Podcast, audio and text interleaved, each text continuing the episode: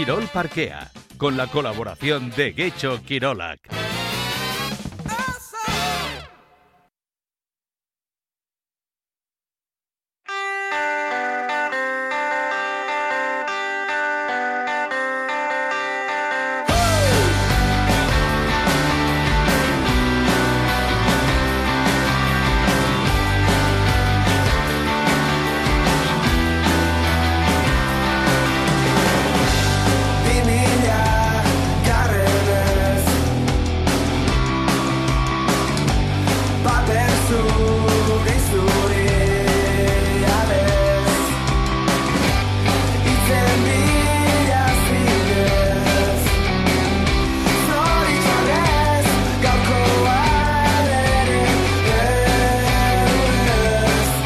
Buenas noches Gabón y bienvenidos a Quirol Parque, al Parque del Deporte de Vinilo FM que vuelve puntual a su cita de las 9 de la noche con los oyentes de vinilo. Bueno, aquí arrancando la noche del martes que es el 27 de febrero y estamos en año bisiesto, así que nada, no veremos marzo hasta el viernes, lo cual tampoco importa mucho porque el tiempo, en fin, está siendo de invierno muy crudo en el Cantábrico. Esto parece un poco Escocia y no precisamente por el rugby. Las cosas como son. Eh, en fin, no pasa nada. Eh, aún así, este tiempo, bueno o malo, una mezcla de los dos nos trajo la ola gigante al Cantábrico la pasada semana y la vaca gigante. Precisamente, nuestro primer invitado ya nos está esperando de esta noche va a ser Indar Unanue, el ganador de la vaca gigante, edición número 10. Después nos estará esperando eh, Nacho Lecanda para hablar un poco de hockey. Vuelve este fin de semana, si el tiempo lo permite, que esperemos que sí. El hockey al hockey hierba, a nuestras agendas y en fin, con muchas ganas de todo ello vamos poniéndonos en marcha porque ya sabéis cómo va el rollo, lo sabéis de sobra, que luego siempre ocurre que no nos da tiempo a hablar de todo lo que queremos, así nos las gastamos en Quirol Parquea. Antes y como siempre, un poquito de rock.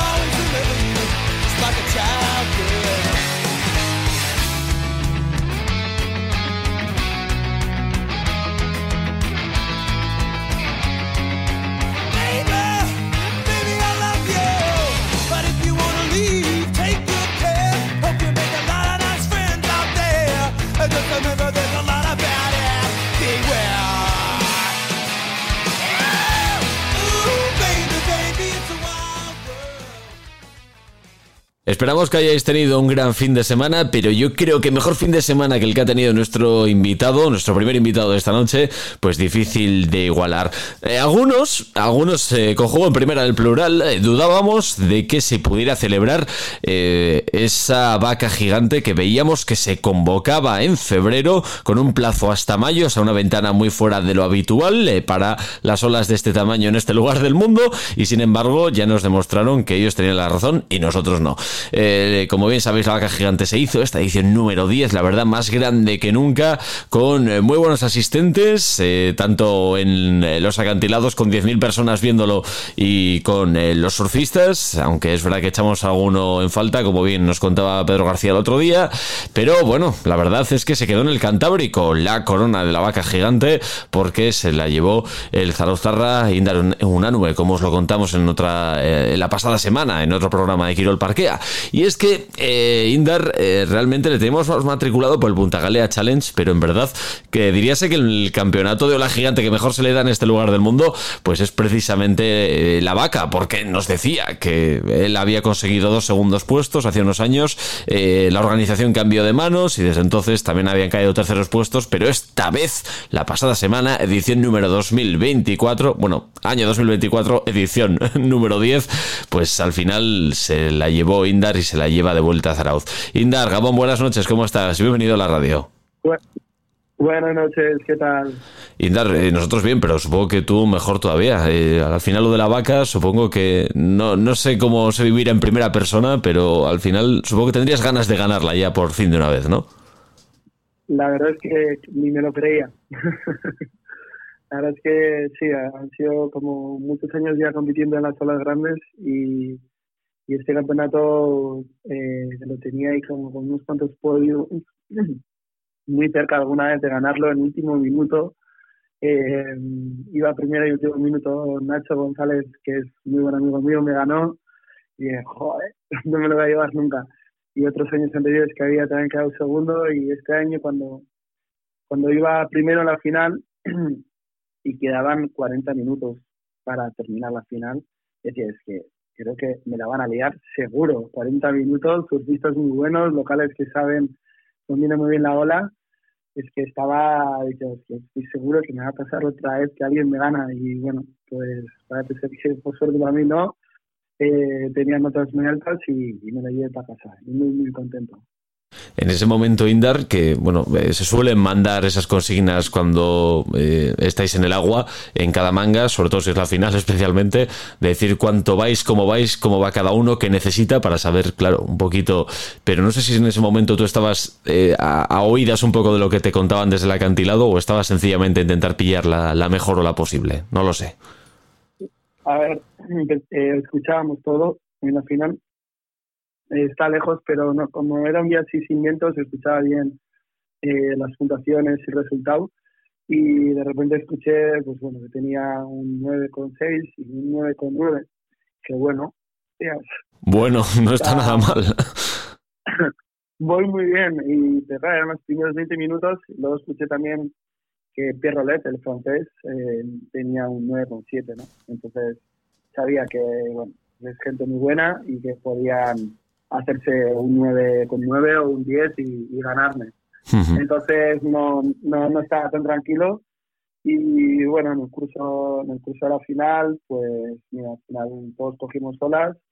Y bueno, al final eh, yo tuve un par de las que arreglé más, bajadas un poco críticas y me lo llevé. Al final de, de cuando queda poco tiempo, entró una serie así grande donde Nano, el local, eh, se hizo una a la buena y se quedó puse segundo también y empecé a, a ver cómo a peligrar también un poco mi primer puesto pero pero bueno nadie hizo un, un 9 alto y, y me lo llevé yo bueno, una jornada preciosa, lo climatológico perfecta, las olas de, buen tamaño y la verdad, Cindar, es que, bueno, tú conoces mejor estas olas que seguramente muy pocos de, por aquí, pero al final daba la sensación como, es verdad que estas olas gigantes, bueno, eh, claro, lo de cuidado con lo de tragarte una serie, eh, pueden pasar aquí muchas cosas muy desagradables, son olas gigantes, pero hasta los wipeouts parecían, no, no te voy a decir de chiste, pero bueno, parecían como algo pasajero, llevadero, no sé. bueno, desde fuera, eh, no, no es pasajero. La gente, hubo gente que salió mareada, gente que se hizo daño, mm. eh, tuvimos una moto que se fue a las rocas, tuvo algún susto. Sí, eso Pero bueno, es verdad que eh, estamos curtidos ¿no? en, en las olas grandes y sabemos un poco cuando hay una caída, pues sabemos meter la tranquilidad. Pero bueno, hay veces que en competición pues llevas un poco al límite el riesgo y arriesgas más de lo normal y bueno, hay más caídas y más más porcentaje de que alguien pues, lo pase mal. Y, bueno, al final hay un buen equipo de rescate, tenemos cada uno una moto de agua para rescatarnos. Y bueno, yo por suerte no, no tuve ningún susto. en ningún momento, bueno, tuve alguna caída, pero ninguna peligrosa. Así que me salí redondo en esa parte. Por lo demás, eh, Indar, como decías, bueno, es que ya al final aquí os, conocéis todos. Eh, y es cierto que supongo que cuando uno aspira a ganar este campeonato, de repente ver pues que no iban a estar por aquí Lucas Chianca ni, ni Vini Dos Santos, eh, bueno, abre un poco quizás más las posibilidades de decir, wow, pues puedo ganar esto. Pero es verdad que también estaban por ahí los Nick Lam, también muchas veces campeón del Punta Galea, Pierre Rolet, que lo ganó hace unos pocos años el, el, Punta Galea en este caso, de forma que creo que nadie esperaba. De hecho, me suena que tú estuviste en aquella final también en la que ganó Pierre, que mucha gente no le conocía todavía y de repente, oye, el, francés este llega y de la misma se llevó el primer puesto. Bueno, que en fin, que estaba, estaba más peleado de lo que podía parecer en un principio.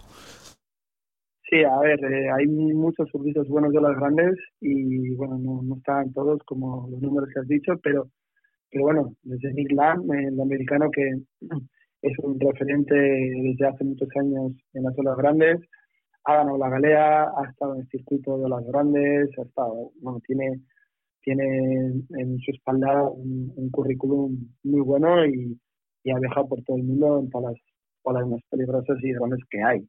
Así que era un rival muy difícil de abatir. Yo he competido con él en la galea y es de los que no, no deja escapar ni una, no falla ni una normalmente. y, y, es difícil, es un rival muy difícil y luego Pierre Rolet, que, que es un, también un francés que, vamos, que ha, ido despuntando cada año, o sea, se ha marcado, ha ganado la galea, pero luego también ha estado en, en la ola de Yaos, en Hawái, eh, surfeando, ha estado por todo el mundo y, y a día de hoy, perdón. Sí, nos decía Indar que estaba un poco, sí. Sí, ando con todos. Sí. Y, y, a día de hoy es un, es un surfista a las grandes referente. Eh, Pierrolet ha estado en también y, es un surfista excelente, tiene un nivel muy, muy alto y, sabía que, bueno, que tranquilamente, a pesar de mis notas, me podían ganar. Bueno, eh, no ocurrió así y ya con esto, Indar, pues consigues una corona de tres puntas en, el Cantábrico, con más de una punta en algunos casos. Eh, decíamos Orguineche en Guipúzcoa, Punta Galea eh, y ahora pues también la, la, vaca. yo sí te preguntaría, que supongo que más gente os preguntará, Indar, ¿qué, qué, tiene, ¿qué tiene Zarauz en un pueblo tan pequeño, y con bueno, una ola que, está ahí, pero que tampoco da, muchísimas posibilidades de, que venga muchísima gente, de que sea, digamos que no es ni una costa en concreto, o sea, es una, zona bien acotada. ¿Qué ocurre ahí? No solo para que haya surfistas tan buenos a todos los niveles, sino también en Ola Grande. Estáis ahí, bueno, tenéis un, nicho fuerte. Sí, Zarauz eh, ha sido un referente siempre en, el surf profesional y en las olas grandes yo tengo la suerte de que he crecido eso perdón. Nada nada yo tengo la suerte que he crecido yo tengo la suerte que he crecido en un pueblo como Zarauz que que la verdad es que eso yo he tenido referentes y gente más mayor que yo que podía aprender mucho. Es un pueblo pequeño pero con una playa larga y que todo el pueblo está bastante eh, involucrado con el sur y, y eso se nota, tiene mucho ambiente surfero. Y bueno, yo he crecido eh, pues eso, teniendo muchos surfistas referentes por arriba, desde hemos tenido a Arita Namburu, a Beiko Yazo, que en el mundo de competición pues han sido los mejores. Y luego en el mundo de las grandes pues hemos tenido al sensei Ibuana Matriain, que es un pionero en las olas grandes, que ha descubierto muchas olas grandes y ha y ha abierto un camino que, que eso él no tenía como nosotros. Y detrás ha habido surfistas como Asi que también ha abierto otras puertas y que ha sido un de las grandes. Y luego, bueno, pues tenemos nuestras olas, que, bueno, Zarauz no tiene eh, olas grandes, como sí, pero sí que tenemos a, a 15 minutos en coche una ola eh, y sus tarris, Rocaputa, que es una ola muy buena de las grandes y ahí nos hemos curtido y ahí hemos ha venido mucho nuestra afición de, las olas grandes. Hace unos años, eh, Inda, recuerdo cuando eh, éramos más jóvenes todos, que pues eh, en el asunto de competición del surf eh, te preguntaban de acerca de qué preferías el formato de surf aventurero o digamos el formato de, competición cuando precisamente estabas compitiendo mucho y sigues compitiendo. Bueno la boca la vaca gigante puede dar buena cuenta de ello pero quiero decir ahora es verdad que en los dos frentes han pasado muchas cosas. Ahora se habla más de surf que antes el formato aventura fotografía descubrir se lleva todavía se hace y a la par el surf como deporte de deslizamiento a raíz de, los Juegos Olímpicos y su reconocimiento como, como, deporte de tal, pues también ha abierto ahí una ventana de la que muchos eh, chavales más jóvenes pues están consiguiendo quizás eh, ver ahí una vía de, trabajo y profesionalización eh, interesante. Ahora que los dos caminos han bifurcado, más todavía, ¿tú en qué, en qué situación pondrías a Indar en una nube? Mm, buena pregunta, buena pregunta. Ahora mismo, en el aventurero seguro, seguro, seguro. Soy, soy, me encanta el estilo de vida del sur, me encanta la aventura, me encanta ir a surfear a todos lados y, y ese plan de coger una mochila o subirte a un coche, coger un avión ir a surfear es algo que llevo haciendo toda la vida y creo que me gustaría hacerlo eh, todo lo que me queda de vida, poder seguir haciéndolo. Y bueno, la competición está ahí, es algo que siempre me ha motivado y seguiré también con ello, pero, pero me, siempre me va a llamar más el otro lado. Y mientras tanto, como veis, el, lado que no ha tomado tampoco se le da mal. Indar, una nueva, un placer haberte conocido personalmente. Soriona, que enhorabuena por esa vaca gigante que, que ya tienes contigo. Y oye, eh, próxima parada, ¿a dónde vamos? Eh, bueno, ¿dónde quieres que hagamos? Me refiero, quiero decir, eh, ¿algún viaje en mente? Eh, ¿Alguna competición? No sé, cuéntanos. bueno, mira, a raíz de haber ganado la vaca, está es interesante, man. Uno de los premios era una invitación a, otro campeonato de olas grandes en Chile que se llama el Buey. Mira, la, vaca y el buey. Qué bueno. ¿Cuándo será esto? Eh, ayer en Chile la temporada de, olas grandes suele ser nuestro verano, así que claro, hemisferio sur. de espera. Entonces eh, entiendo que entre mayo y septiembre, pues en algún momento será el campeonato. En fin, suena a competición y además a buena aventura. Indar, pásalo muy bien por allí y nada, nos vemos por el camino. Un abrazo pues nada, este fin de semana vuelve el hockey hierba y la verdad es que vuelve tanto para ellos como para ellas. Estaremos pendientes de lo que ocurra en la División de Honor, eh, en la A, por supuesto, en la Liga Iberdrola. Bueno, en lo tocante a las chicas de Jolaseta, jugarán contra el Taburiente. Eh, nada más volver, uno de los partidos más importantes de la temporada, seguramente, porque es un rival directo, directo como pocos. Por otro lado, los chicos Jolaseta eh, mm, tendrán que rendir visita raza y en lo tocante al hockey cántabro, pues el tenis, eh, ahora hablamos de hockey masculino otra vez, eh, jugará contra el Atlético San Sebastián y también estaremos pendientes de lo que ocurra en la misma Liga Iberdrola entre el Sardinero y el Club de Campo, que vaya partido, y estaremos pendientes también un poco de a ver eh, qué hacen las chicas del tenis contra el Athletic de Tarrasa precisamente. Al otro lado del teléfono tenemos a Nacho Lecanda esperándonos, entrenador de Jola Seta, que justo además acaban de terminar eh, las chicas un eh, partido de preparación amistoso que ha concluido con empate a uno ante un combinado de categorías inferiores eh, de la selección de Euskadi. Creo que nos escucha ya Nacho. Nacho, buenas noches, ¿cómo estás? Bienvenido. buenas noches, muy bien. Nacho, decías que bueno, que habéis sacado empate a uno, pero lo primero que nos has dicho es bien, así que entiendo que, bueno, las sensaciones, que al final para eso están los amistosos, para eso y para probar, han sido buenas, entiendo, ¿no? Sí, la verdad que hemos hecho muy buena pretemporada. Hemos jugado cinco partidos. Hoy el último. Eh, hemos jugado dos con Euskadi Sub-16 masculina, que es un rival al final bastante parecido a lo que nos podemos encontrar en nuestra liga, con, con gente que juega con bastante ritmo y, jugadores eh, habilidosos. Y, y, luego dos con, con la Real Sociedad de nuestra liga y con el Sardinero. Eh, y ahora ya se acabaron los ensayos y empieza la función. Eh, lo veníamos comentando, eh, caprichos el calendario desde, desde diciembre, que nada, el primer partido nada más volver, que las primeras veces nunca son buenas, contra el Taburiente y además allí, en fin, mm, sin añadir mucho hierro al asunto, uno de los partidos más importantes de la temporada, si no el que más. Sí, es verdad que, bueno, me hubiese gustado jugarlo un poquito más tarde, eh, una vez que cojas un poco el ritmo, pero bueno, es como ha tocado y, nos tenemos que adaptar a ello.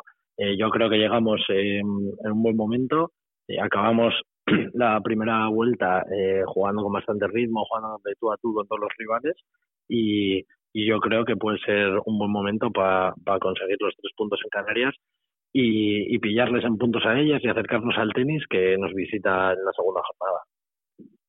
Esa es otra, la segunda parte. El tenis, otro de esos rivales eh, llamados a, a, la misma pelea que, que la Seta, con la ventaja de que esta vez será en casa. Pero en fin, eh, lo más eh, denso de la temporada, no en cuanto a dificultad, pero sí en cuanto a trascendencia, todo al principio. Sí, es verdad que, que eso, que tenemos ahora dos partidos que son muy importantes. Al final pues son, por así decir, había muerte, que, que si pierdes los dos eh, te quedas muy descolgado en la clasificación y, en cambio ganando uno de los dos o ganando los dos te enganchas ahí a, a esa parte baja de la tabla y, bueno, obviamente es el objetivo, eh, intentar ganar a, al taburiente, eh, ir partido a partido, luego ya empezaremos a pensar en el tenis y, y si conseguimos este objetivo, ganar estos dos partidos, nos, nos juntamos, aparte de estos dos equipos, al Sardinero, a la Complu, al Sardi y a la Real, que son un poco los rivales de nuestra liga, por así decir. Y, bueno, esperemos que así sea. ¿Qué tal ves a las chicas cara a este reto? Bien, bueno, es verdad que va a ser un partido que, nos va a costar. y al final eh, siempre juegan ahí los nervios. Esperemos, esperemos que jueguen una, una buena pasada y no una mala pasada pero, pero es verdad que tampoco estamos acostumbrados a, hacer este tipo de partidos, que te estás jugando un descenso eh, a falta de mucho de acabar la liga. Eh, por un lado, eh, quieres proponer al equipo que, si pierdes estás ya bastante descolgado y, con muy pocas opciones de salvarte, pero a la vez que estén tranquilas y, y lo jueguen tranquilas, que es cuando jugamos bien. Entonces, un poco jugar esa, ese, es esto de, de saber un poco cómo, cómo mentalizar a las jugadoras sin para no meterles demasiada presión, pero a la vez que sí que, que vean la importancia que tiene el partido. Y es cierto, Nacho, eh, para tu tranquilidad, que las chicas eh, quizás también entonces eran más jóvenes. Cuando la última vez que estuvieron en, División de Honor, quizás les costaba más sujetar los nervios. Pero el año pasado eh, demostraron que no solo en partidos de liga, sino en momentos tan cruciales como choques de semifinales finales, en un proceso de, de playoff que suele ser psicológicamente muy difíciles, mm, no solo lo hicieron bien, sino que ganaron con, con plena justicia. Es decir, en ese plano están bastante más preparados que la última vez que estuvisteis. Sí, eso es verdad, que final tenemos más experiencia ahora. El hecho de, del año pasado haber jugado esos playoffs que, que, nos jugábamos a dos partidos con el Valencia, entrar a una Final Four, conseguimos entrar a la Final Four. Una vez que estábamos dentro, eran dos partidos que ahí sí que sí, eran había muerte, que si perdías te eliminabas, si ganabas seguías. Jugamos una final de liga. Y luego nos vino también muy bien en la pretemporada meter el hockey sala y nos hizo seguir un poco con la competición y, y también eso, tener que mantener esos nervios de jugar unas semifinales, de jugar un tercer y cuarto puesto por una medalla. Y, y, yo creo que esto nos ha venido bien y sí que veo a las chicas muy motivadas, con ganas y, y que somos capaces de hacerlo.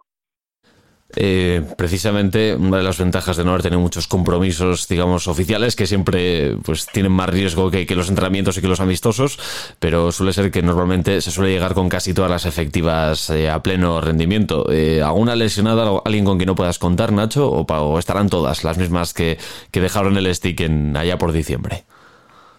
Bueno, nos falta Luisa, que es una jugadora que estuvo en Erasmus la primera vuelta, eh, es verdad, era una jugadora importante, pero que no era una jugadora titular. Y, y luego sí que tenemos, hay un poco la duda con Kate, que, anda tocada. Eh, lleva un par de semanas eh, con, con una pequeña lesión y esperemos poder contar con ella el domingo. Pero bueno, en caso de, de no poder contar con ella, pues, pues adaptarnos a lo que tengamos y, ir con el resto de jugadoras, que tenemos otras 17, para, para poder asumir el, reto de, ganar en Canarias. Desde luego será un reto y desde luego que será apasionante. También hay que decir, eh, Nacho, ¿cómo tenéis organizado el plan de, viaje, digamos, de, la expedición de ida, de estancia y de vuelta? ¿Cómo, ¿Cómo vais a hacer? Bueno, es un viaje cómodo porque hemos cogido un vuelo el sábado por la tarde, bueno, por la tarde a, mediodía más bien, a las, las tres y pico o a las cuatro, eh, con que es una hora menos allí llegamos con tiempo, llegamos a las seis, podemos allí hacer alguna pequeña actividad, podemos hacer charla, eh, descansar porque jugamos once y media, que otras veces cuando jugamos fuera nos toca jugar a las diez y, ahí sí que hay que madrugar. Luego el viaje de vuelta es ya con escalas y, cosas de estas que, que son un poco peor, pero bueno, eh, esperemos que por lo menos eh, pueda ser con la alegría de habernos llevado aquí los tres puntos. Esperemos que sí. Nacho Lecanda, entrenador del equipo femenino de Jolaseta. Gracias por estar con nosotros y que vaya bien. Muchísimas gracias.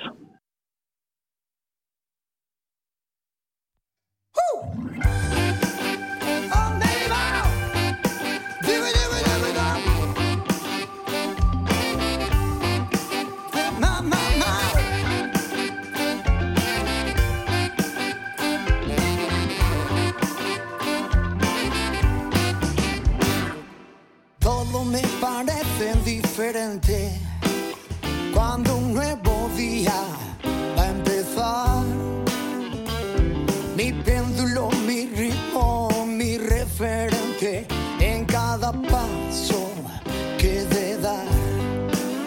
Tantas cosas nos decimos sin palabras, tan solo nos basta mirar en todo lo que hago y deshago.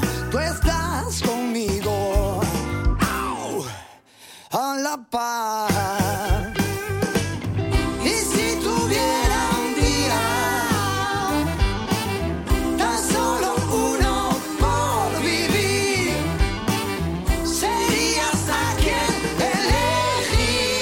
Y hasta aquí la función. Gracias por estar, gracias por escuchar. Estáis en vinilo FM. Gabón, muy buenas noches.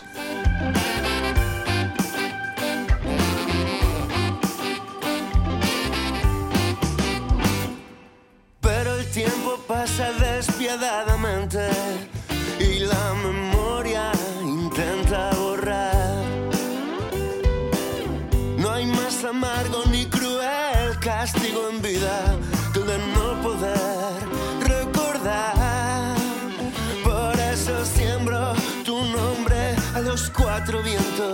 como acto de resistencia más.